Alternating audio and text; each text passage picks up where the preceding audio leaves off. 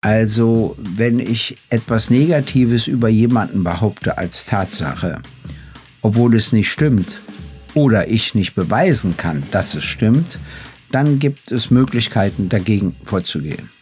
Wenn es aber eine Bewertung ist, also eine Meinung ist, dann gibt es wieder keine Möglichkeit dagegen vorzugehen. Und sich die Rechtsprechung mal anzuschauen, was Meinung und Bewertung ist und was Tatsachenbehauptungen sind, das ist schon spannend. Radikale Holzköpfe und Extremisten muss man in ihren Wortlautäußerungen nicht überall hin einladen. Und ich finde teilweise gar nicht einladen, weil sie vergiften eine Gesellschaft im Zweifel auch und sind jetzt nicht nur auf dem Boden der Demokratie. Ähm, ich rede aber wirklich von den Extremisten in diesem Fall. Alles andere ja. müssen wir in einer Demokratie aushalten. Wir müssen auch Empörung aushalten. Wir müssen es aushalten, dass über uns mal ein Shitstorm drüber weht. Eine Weile lang wurde ständig Herr Lauterbach eingeladen. Ja, egal welche Talkshow du angemacht hast. Der Gott sei bei uns der Gesundheitspolitik, nicht wahr? Ja. ja, früher wurde auch ich ja sehr viel eingeladen, will ich ja gar nicht bestreiten und andere auch. Äh, vielleicht muss man sich von dieser Einseitigkeit etwas trennen. Das Zweite ist, meine Damen und Herren, die Sie jetzt zuhören von den Medien, das war jetzt gerade ein Bewerbungssatz von Gregor, wieder sehr viel eingeladen zu werden. Das ist ein schwerer Irrtum, weil das mir immer den weiß, Abend du wirst versaut. Dann gehe ich lieber mit dir ein Glas Wein, Weißwein oder auf deinen Wunsch auch ein Glas Rotwein trinken. Gysi gegen Gutenberg.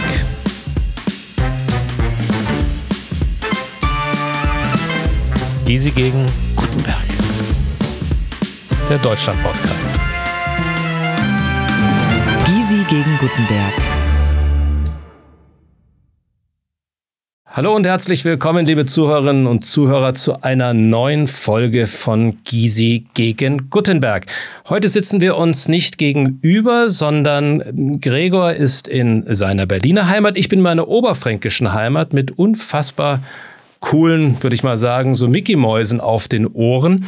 Und Gregor, ich rufe dir in Berlin, einfach um dich zu erschrecken, mal ein bayerisch-fränkisches Grüß Gott zu.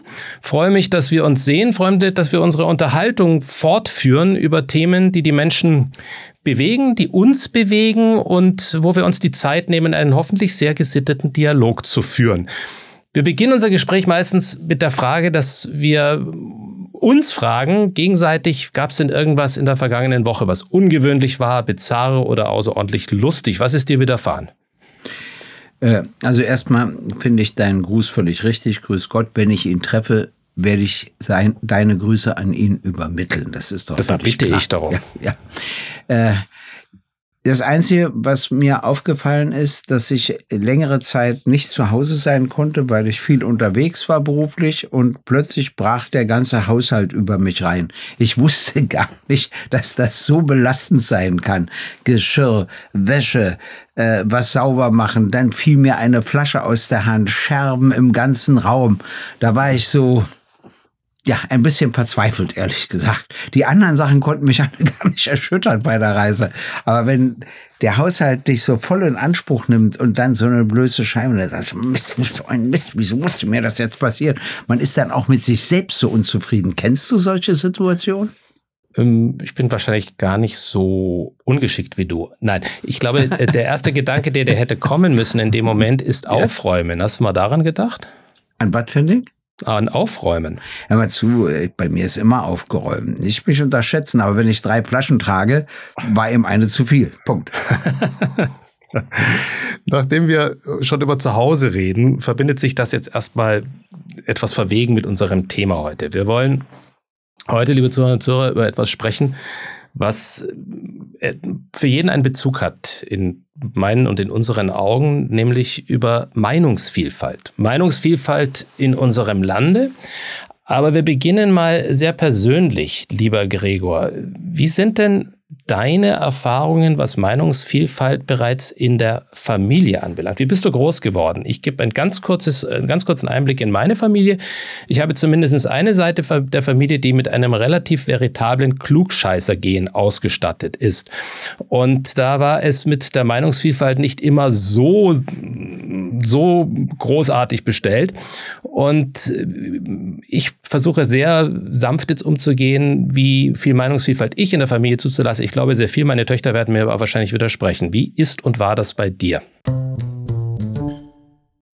Sign up to The Economist for in depth curated expert analysis of world events and topics ranging from business and culture to science and technology. You'll get the weekly digital edition, online only articles, curated newsletters on politics, the markets, science, culture, and China, and full access to The Economist Podcast Plus. The Economist is independent journalism for independent thinking. Go to economist.com and get your first month free. Also, mein Vater war, glaube ich, schon davon überzeugt, alles Wesentliche selbst zu wissen. Aber äh, er konnte auch zuhören und er strahlte immer so eine gewisse Liberalität aus. Es sei denn, er wurde wütend, zornig. Es war selten der Fall, aber dann war er auch völlig festgefahren. Sonst eigentlich nicht. Also ich erinnere mich zum Beispiel, dass er meine Schwester und mich mal beschimpft hat, weil wir so einen grünen Parker trugen.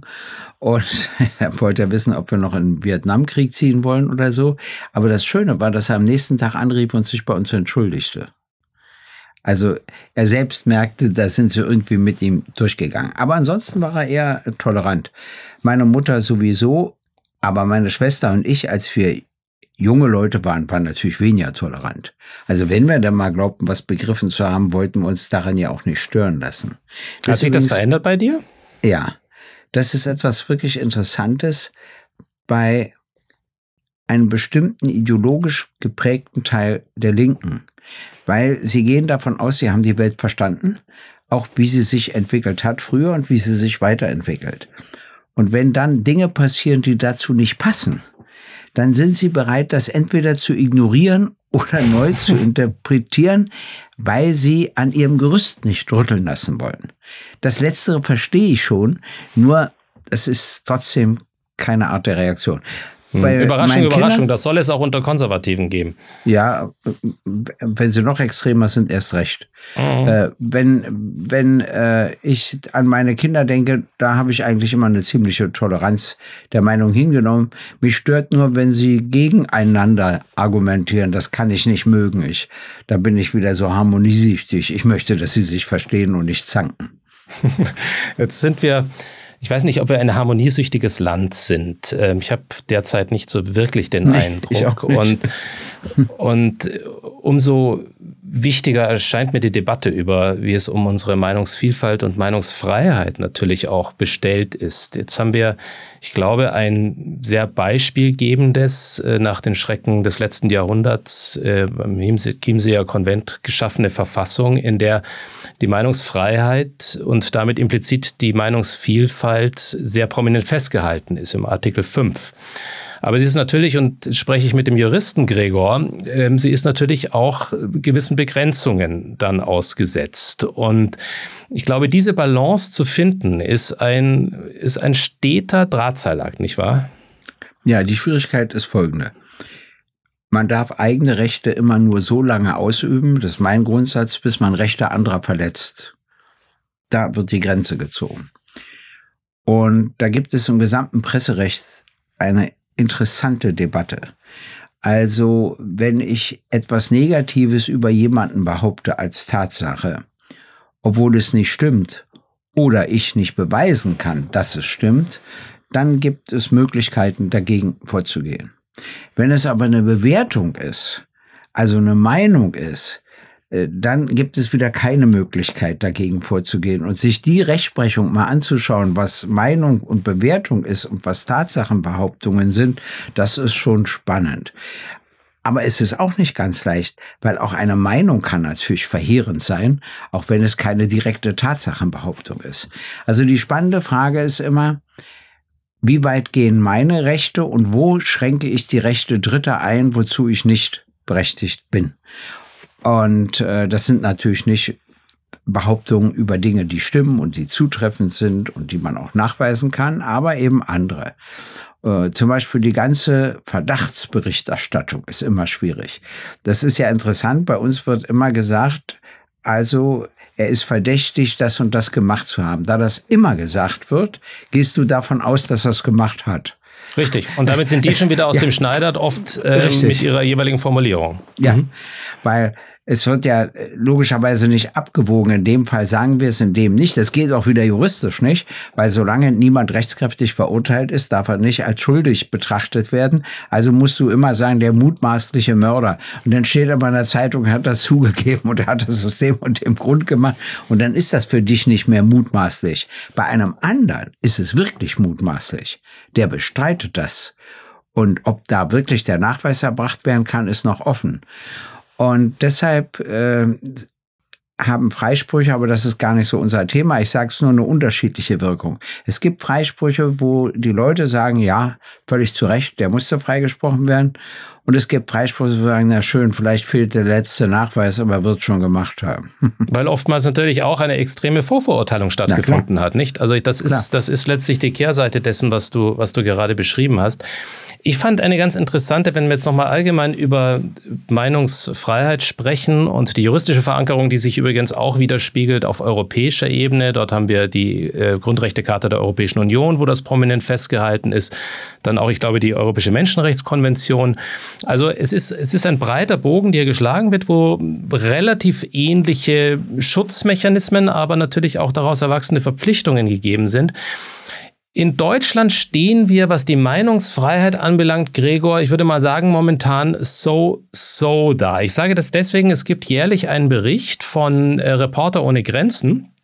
Und wenn man, ich glaube, unsere Regierungsmitglieder fragen würde oder die Menschen, die Verantwortung momentan auf, auf unterschiedlichen Ebenen tragen, würden sie wahrscheinlich uns etwas weiter vorne sehen. Ich war ganz überrascht. Wir sind mittlerweile auf Platz 21 abgerutscht. Das ist kein Ruhmesblatt, äh, um es mal offen zu sagen. Ganz vorne ist, weißt du es, es ist äh, ein, ein, ein, ein Land im Norden, das Ja, wollte ich gerade sagen, bestimmt ein nordisches Land. Genau, es ist Norwegen, ähm, die, die in vielen Punkten mittlerweile an der Spitze liegen. Ja. Und äh, Norwegen ist vorne, aber vor uns, vor uns Platz 21 ist beispielsweise Osttimor oder Samoa oder also äh, die Slowakei, auch die Schweiz natürlich, wenn wir über deutschsprachige Nachbarn sprechen. Österreich ist wenigstens hinter uns, äh, sage ich jetzt ohne jeden Defetismus und Ironie. Aber Platz 21 ist jetzt Ja, nicht so muss dolle. ich dir aber sagen, entschuldige bitte, äh, das habe ich dir schon mal erzählt. Ich glaube auch hier, dass es in Uganda gar keine Stelle gibt, wo du äh, keine Netzverbindung zum Internet hast. Das heißt, dein äh, Handy sich ausschaltet, während es in Deutschland lauter solche Stellen gibt. Deshalb habe ich ja der Regierung empfohlen, Entwicklungshilfe in Uganda zu beantragen. Also ich will nur sagen, das wundert mich nicht. In Wirklichkeit geht es, glaube ich, noch um was anderes. Es gibt so ein Mainstream-Verhalten, auch in unseren öffentlich-rechtlichen Medien. Und das ist kompliziert. Wenn du Meinungsfreiheit hast, sind ja sowohl die Politik als auch die öffentlich-rechtlichen Medien, die privaten Medien nicht ganz so, aber auch äh, verpflichtet, eigentlich die unterschiedlichen Meinungen wiederzuspiegeln. Äh, in der Politik soll das ja geschehen durch unterschiedliche Parteien, zum Beispiel im Bundestag. Aber das ist ja begrenzt durch die 5%-Hürde. Das heißt, bestimmte Meinungen werden dort dann eben nicht vertreten. Äh, Das ist, glaube ich, gerade noch so hinnehmbar. Bei den öffentlich-rechtlichen Medien interessiert mich, welche Meinung muss eigentlich vorkommen. Also wenn es eine wirklich extremistische Meinung ist, muss man sie nicht unbedingt zu Wort kommen lassen. Aber wer entscheidet das, ist die nächste spannende Frage. Wenn wir mal die Pandemie nehmen. 20 Prozent, glaube ich, der Bevölkerung wollten sich nicht impfen lassen und haben sich nicht impfen lassen. Da gab es natürlich, ähm, also die sogenannten Querdenker. Es gab natürlich diejenigen, die also sich in jeder Hinsicht verfolgt fühlten und weiß ich was alles. Aber eigentlich wurden ja die gesamten 20 Prozent nur beleidigt. Sie kamen ja nicht zu Wort. Es gab doch aber auch viele Menschen, die einfach Angst hatten, die nicht wussten, was mit ihnen geschieht. Warum kann man die denn nicht zu Wort kommen lassen? Es dürfen ihnen ja zwei oder drei gegenüber sitzen, die eine andere Auffassung haben.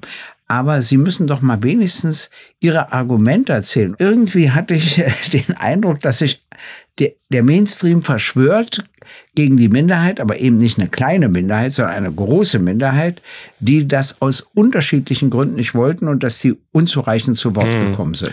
Wieder einmal, Gregor, sind wir zur Überraschung der Zuhörerinnen und Zuhörer, die sich gelegentlich auch darüber vielleicht nicht ganz zu Unrecht beklagen, dass unsere Sendung Gysi gegen Gutenberg heißt und, äh, und wir allzu oft auch einer Meinung sind. Wir legen uns jetzt nicht die Spuren immer schon so im Vorfeld, wir quasseln wirklich drauf los, ähm, dass wir auf zu einer Meinung kommen. Aber Gregor, ich teile deine Meinung auch hier. Zum einen, ja, wir müssen einschränken. Ähm, radikale Holzköpfe und Extremisten muss man in ihren Wortlautäußerungen nicht überall hin einladen.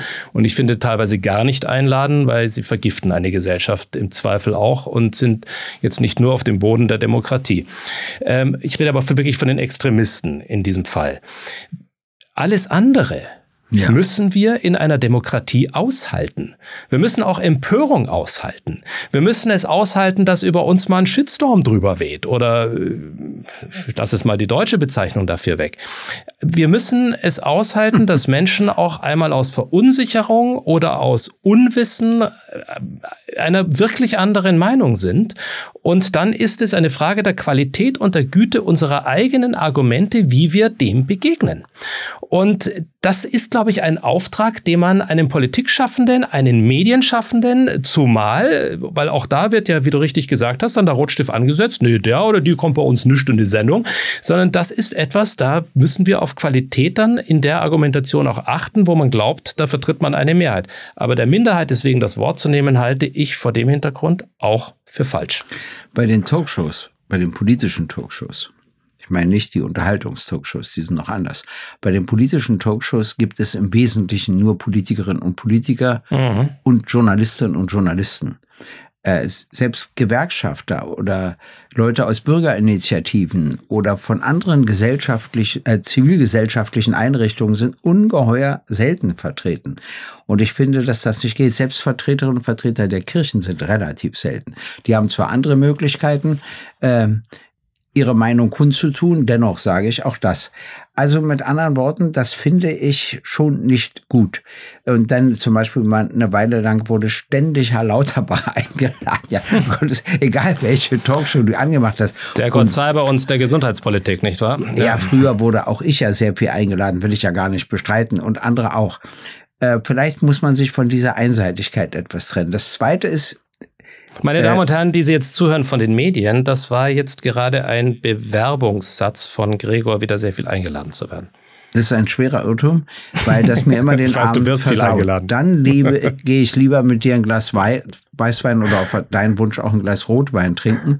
Äh, das ist für mich übrigens zu anstrengend. Ich denke immer, dass ich zu hm. kurz zu Wort komme. Die anderen denken immer, dass ich zu lang zu Wort gekommen bin. Also das ist schon Aber du hast recht. Ich meine, es ist eine extrem einseitige Auswahl ja. und man, man schaltet den Fernseher abends an und sieht schon wieder das äh, verkniffene und äh, an der eigenen Bedeutung fast sich verschluckende Gesicht äh, irgendeines Hauptstadtkorrespondenten vom Spiegel, von der Welt und äh, oder irgendeine Korrespondentin, die, äh, die, die die, die ihre Erhabenheit ähm, irgendwas Redundantes dann auch haben irgendwann mal. Und die sogenannten Experten aus der Spitzenpolitik, da kann man im Grunde morgen schon Wetten abschließen, wer abends da eingeladen ist. Und ich glaube, es würde gut tun, wenn da äh, auch, es würde wirklich gut tun, wenn die Breite da mehr gegeben wäre. Ich erzähle mal zwei Geschichten aus der DDR, ganz kurze. Und dann, Im Übrigen, da würde mich noch interessieren, bevor du sie erzählst, vielleicht kannst du das noch dranhängen, Gregor, weil das interessiert mich wirklich. Wie stand es um die Meinungsvielfalt und um die Meinungsfreiheit in der DDR? Einfach auch nochmal, um zu lernen. Was hat dieser Bruch für dich bedeutet? Äh, der war natürlich sehr viel eingeschränkter. Es gab jetzt zum Beispiel den äh, Paragraphen der Staatsverleumdung oder der öffentlichen Herabwürdigung. Und da, wenn du dich gegen die DDR in bestimmter Hinsicht geäußert hast, also nicht sachlich, sondern weiß ich, mit ein paar Schimpfworten und so weiter, dann war das eben eine Straftat, obwohl es gar nicht eine, direkt eine Person betraf. Das ist ja in allen Ländern strafbar, sondern das gesamte staatliche Gebilde. Aber die Dinge funktionierten anders. Also zum Beispiel ein Rechtsanwalt hatte mal eine Fernsehsendung, da zeigte man was in der Post alles ganz harmlos. Und dann erzählte er mir, dass der Postminister sich das angesehen hat und gesagt hat, nee, die Angestellte war nicht freundlich genug. Gestrichen. Hm. Also, das ist doch indiskutabel. Oder mein Vater erzählte mir, als er Kulturminister war, ging er einen Tag vor der Öffnung der großen Kunstausstellung, die gab es eben jedes Jahr wieder in der DDR. Also alle äh, Malerinnen und Maler der DDR konnten da im Prinzip ihre Bilder ausstellen. Natürlich wieder mit Ausnahmen. Auf jeden Fall ging der da lang und sagte, also solche Bilder zeigt er auf eins gefallen mir eigentlich gar nicht und ging weiter. Am nächsten Tag war die Eröffnung, da stellte er fest, das Bild fehlte. Da sagte er, wieso ist denn das Bild weg?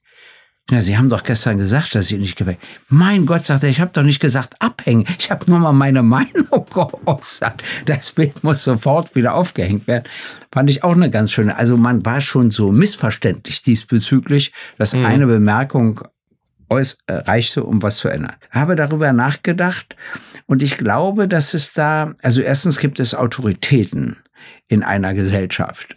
Und wenn die sich melden, egal bei welchen Behörden und so weiter, hat das immer eine andere Wirkung, als wenn sich andere melden. Darüber müssen wir uns mal Gedanken machen. Mhm. Verletzt ein bisschen die Gleichheit vor dem Gesetz und andere Dinge mehr.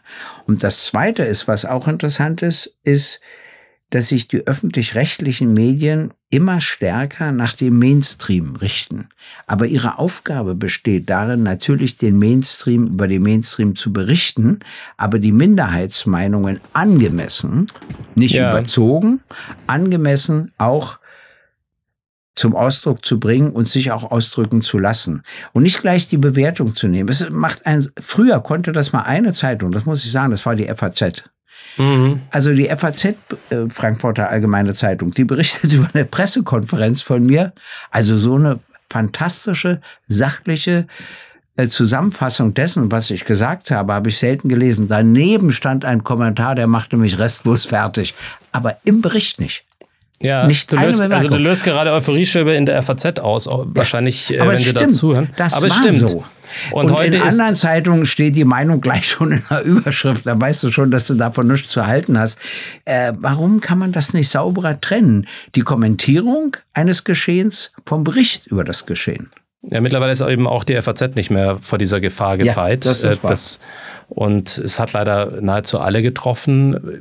Das kriegt seine eigene oder bekommt seine eigene Dynamik auch dadurch, dass viele Medienberichte heute, wie man neudeutsch sagt, getriggert werden durch das, was sich in anderen Filterblasen abspielt, beziehungsweise das, was sich in den sozialen Medien abspielt. Ich höre immer wieder von Journalisten, die dann auch die dann freimütig zugeben, dass sie sagen, wir müssen das jetzt schreiben, weil das gerade en vogue auf Twitter ist oder weil das gerade eine Schallmauer auf Instagram durchbricht. Und dann wünscht man sich einfach, dass da auch ein Schritt zurück gemacht wird und mal überlegt wird, ist diese Filterblase wirklich eine, die gesellschaftlich bedeutsam ist oder wird sie nur aufgrund gewisser äh, Skandalisierungs- und Wutelemente in die Aufmerksamkeit der Menschen gebracht? Und da bin ich bei dir dir. Ich glaube, da ist ein hohes Maß an Verantwortung, zumal bei den öffentlich-rechtlichen Rundfunkanstalten gegeben, die ja auch noch einen festgelegten Bildungsauftrag haben, wenn man so will. Und die sich zunehmend schwer tun, äh, das, was von ihnen ursprünglich verlangt wurde und verlangt wird, eine sogenannte ausgewogene und vielfältige Berichterstattung vorzunehmen. Das ist natürlich nicht immer ganz leicht, wenn man gleichzeitig Rundfunkräte hat, die auch noch politisch besetzt sind. Ich bin mir nicht sicher, ob das wirklich eine sehr glückliche Entscheidung ist, das so zu handhaben.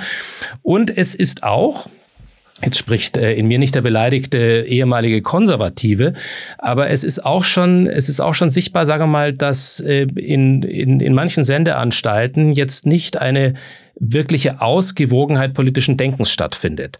Und äh, ich höre jetzt bizarrerweise die Klage immer mal wieder auch von Journalistinnen und Journalisten oder auch von etwas höheren Tierchen und Tieren in den Rundfunkanstalten, die sagen, wir tun uns unglaublich schwer, Konservative zu finden, die für uns noch arbeiten wollen. Und wir brauchen sie eigentlich für dieses ausgewogene Bild. Jetzt kann man sich fragen, können Konservative für diesen Job einfach nicht? Sind sie da möglicherweise einfach wirklich ungeeignet? Oder hat das vielleicht auch andere Gründe? Ich habe die Antwort nicht im Ärmel, aber es ist eine interessante Entwicklung.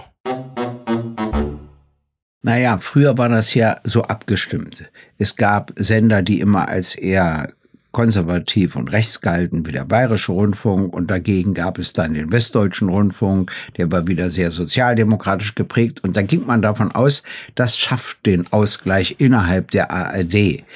Äh, ich glaube, dass das ein leichtes Missverständnis des äh, Grundgesetzes ist. Eigentlich muss das Grundgesetz sich bei jedem Sender widerspiegeln und nicht zwischen verschiedenen Sendern. Aber trotzdem, wenn sich das so einpegelt, geht das wieder, weil die Zuschauerinnen und Zuschauer das wissen. Die sagen, aha, von denen kommt es immer eher in die Richtung und von jenen kommt es immer eher in die anderen Richtung. Aber das stimmt ja heute nicht mehr. Das war die alte Bundesrepublik und das ist durcheinander geraten. man muss nur zur Verteidigung der Journalistinnen und Journalisten sagen, es gibt immer weniger Leute, es gibt immer weniger Geld, die Recherchezeit wird immer kürzer und die Social Medien spielen natürlich eine wachsende Rolle, sind eine große Konkurrenz und beides zu bedienen, stellt sich heraus, ist nicht so leicht. Ja, richtig. Ähm, ja, aber Journalistinnen und Journalisten sind jetzt hier auch nicht nur Opfer einer Entwicklung. Nein, nein.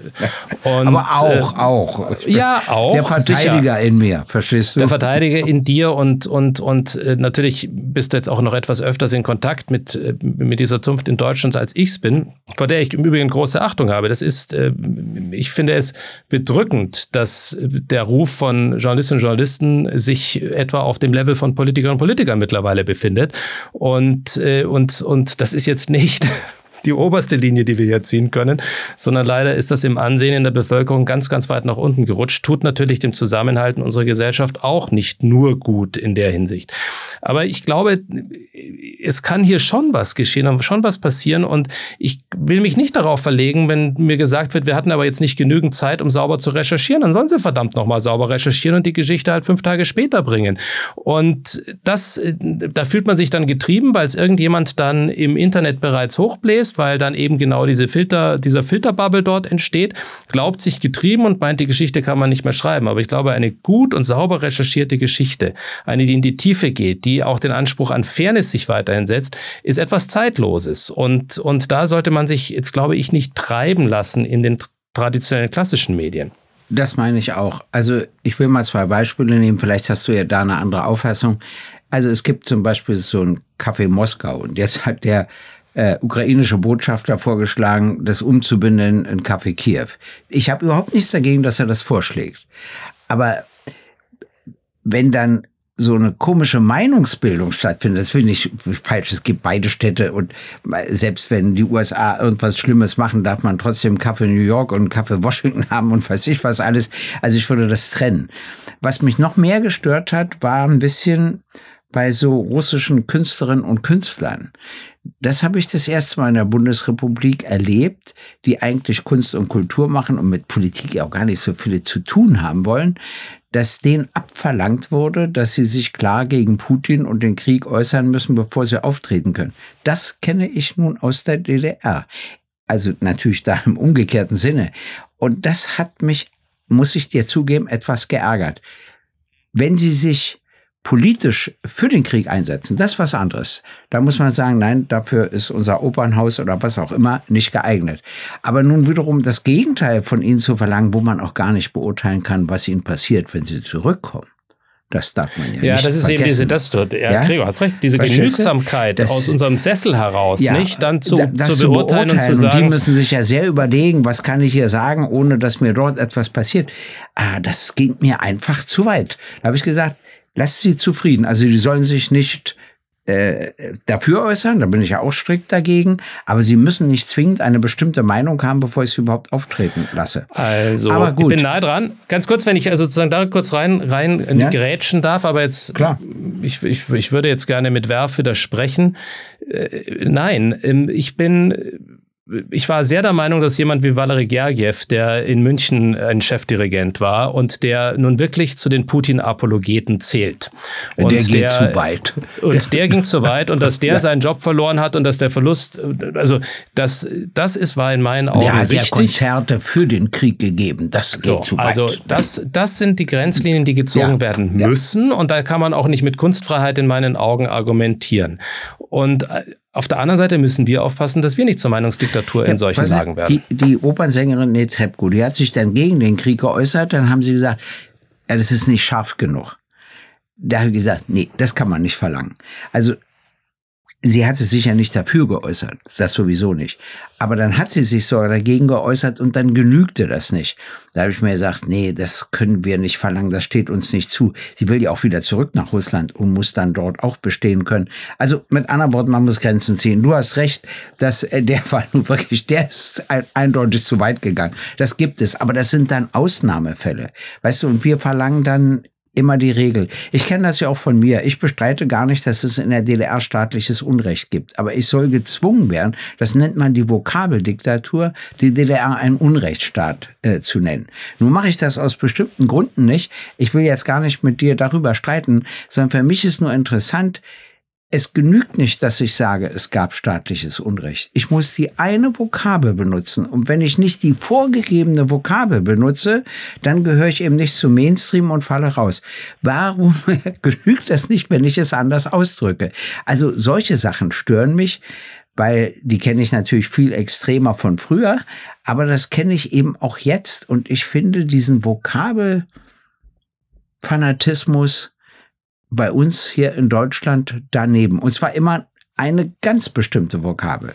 Also Keine ich nutze Umschreibung, das, nichts. Ja, ich nutze das Wort Unrechtsstaat, aber ich glaube, du Kannst respektierst du ja. mich dafür, wie ja. ich eine andere Position eben auch äh, respektieren kann. Und ich finde, man muss schon wirklich mit sehr guten und tiefen Argumenten arbeiten, um dann eine Position wie deine zu unterhöhlen. Ich, vielleicht haben das einige getan. Ich glaube, es ist etwas, nee, das nehmen wir uns, das nehmen wir uns als Thema nochmal gesondert vor. Ich glaube, das kann man auch in einem größeren Bogen auch nochmal betrachten. Aber in dem Kontext, ich glaube, jetzt denken wir mal einen Schritt nochmal weiter, was uns heute in dieser Zeit, glaube ich, auch sehr beschäftigt. Es hat mal irgendeiner, äh, irgendein Aphoristiker hat mal gesagt, die Meinungsfreiheit zwingt mich zur Schweigepflicht. Ich finde das einen wirklich sehr interessanten Satz. Und äh, ziehen wir den doch mal ein bisschen weiter hin zu dem, was heute gerne unter, manchmal unter Meinungsfreiheit noch läuft, aber wo plötzlich die Zensurglocke kommt. Und die Zensurglocke kommt ja heute nicht mehr alleine staatlicherseits, sondern sie kommt auch von Bewegungen, die sich dann mit Begriffen wie Vogue belegen, wie Cancel Culture und all diesen Dingen. Ich sage das erstmal zunächst wertfrei. Das ist, äh, das ist etwas, was stattfindet einfach. Aber es ist, sind natürlich jetzt nicht wenige Fälle. In Berlin finden sie genauso statt wie in den USA. Sie sind in unseren Demokratien sehr angekommen, wo jemand, der eine andere Meinung vertritt, plötzlich damit rechnen muss, dass er beispielsweise bei einer Universität nicht zum Reden kommt. Und wo die Auseinandersetzung nicht mehr stattfindet mit dieser Argumentation. Ich halte das für sehr fragwürdig. Ich halte es auch nicht für besonders intelligent, am Ende des Tages so vorzugehen. Nochmal, wenn man nicht gleichzeitig jemanden einlädt, der eine radikale Position, eine extremistische Position vertritt, die mit unserem Grundgesetz nicht in Einklang zu bringen ist. Aber alles darunter, ich habe vorhin gesagt, wir müssen es aushalten, muss man, glaube ich, auch hier aushalten. Eine Dozentin durfte an der Freien Universität nicht sprechen, weil sie eben eine Auffassung hatte, die vom Mainstream nicht geteilt wurde. Die meint, es gibt nur weiblich und männlich. So. Und äh, ich verstehe, dass die sogenannten Diversen sich darüber aufregen. Ich bin übrigens auch dafür, dass äh, sie in dem Grundgesetz verankert werden, weil sie gleiche Grundrechte haben müssen. Dass ich mich gegen die Schreibweise wende, ist wieder was ganz anderes.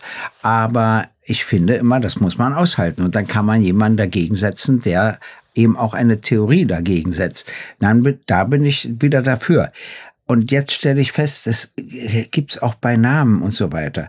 Ich, also ein Urteil habe ich, glaube ich, dir aber schon mal erzählt, des Bundesgerichtshofes finde ich sehr wichtig.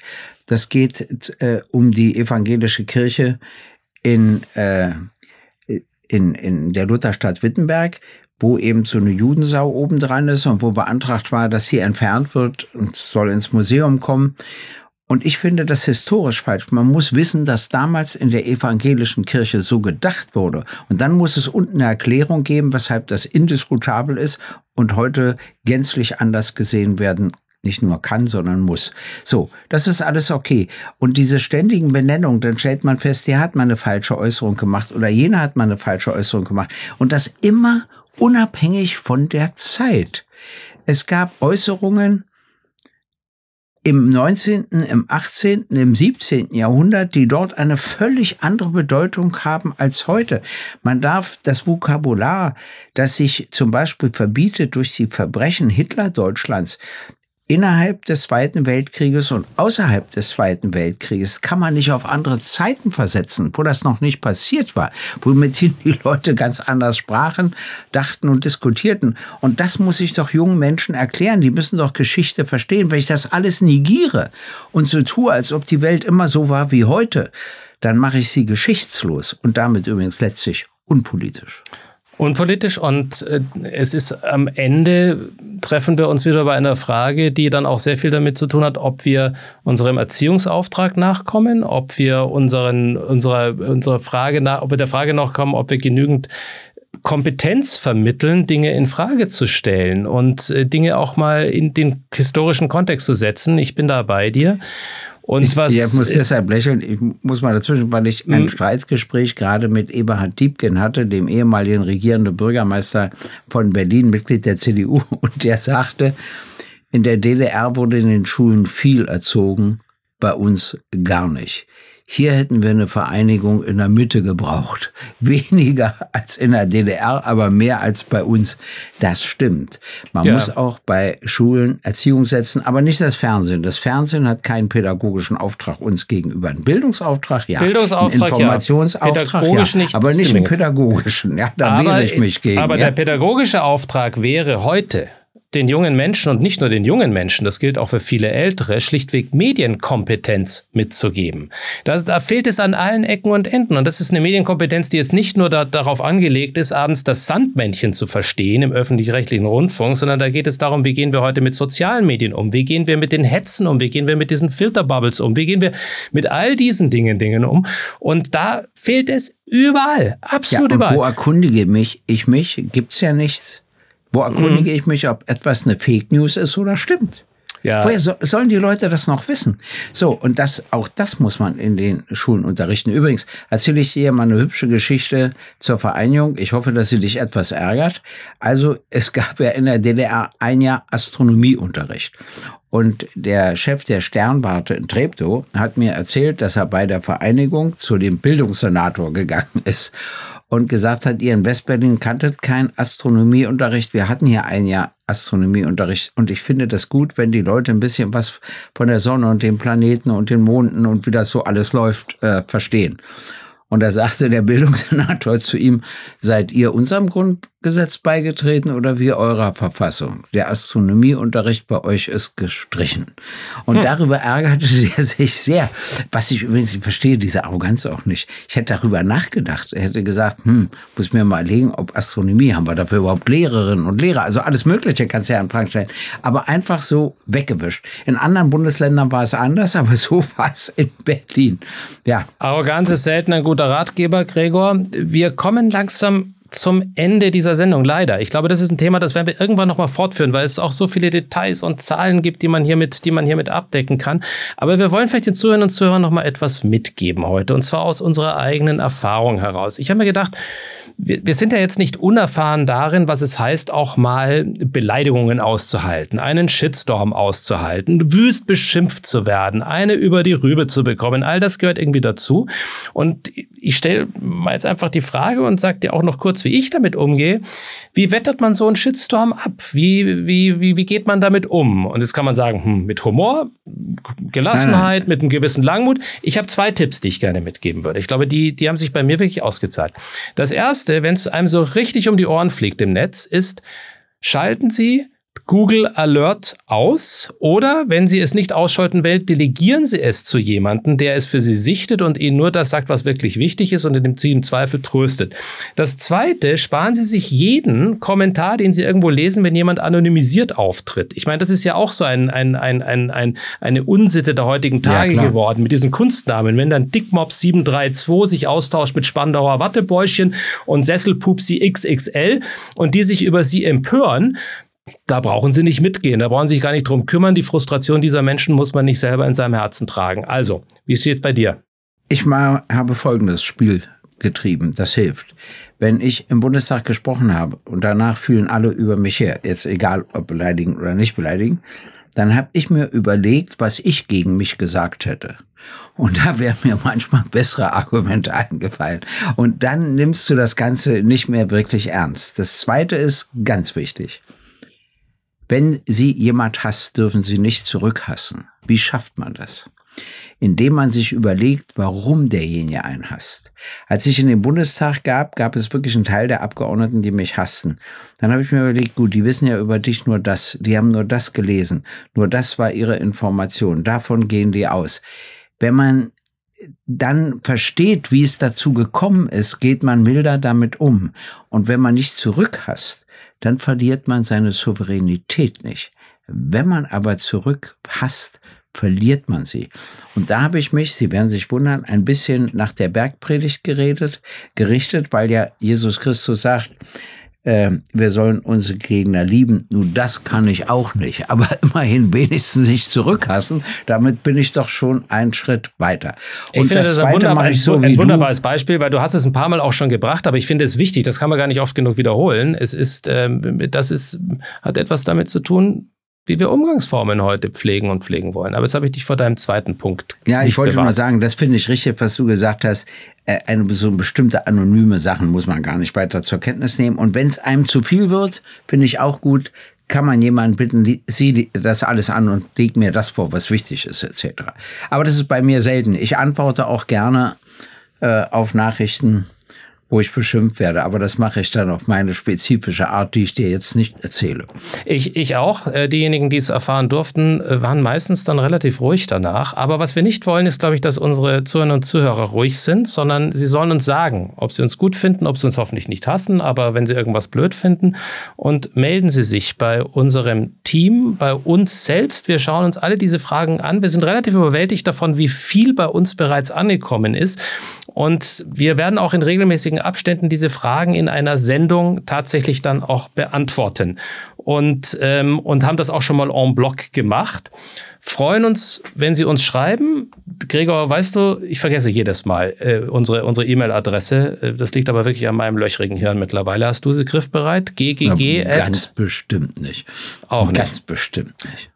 Ah, hier, ich habe sie gefunden. ggg at openminds.media. Da erreichen Sie uns, schreiben Sie uns. Wir freuen uns auf das nächste Mal mit Ihnen und danke für Ihre Bereitschaft, uns zuzuhören. Lieber Gregor, wir sagen auf Wiedersehen. Tschüss. Gysi gegen Gutenberg ist eine Produktion der Open Minds Media GmbH.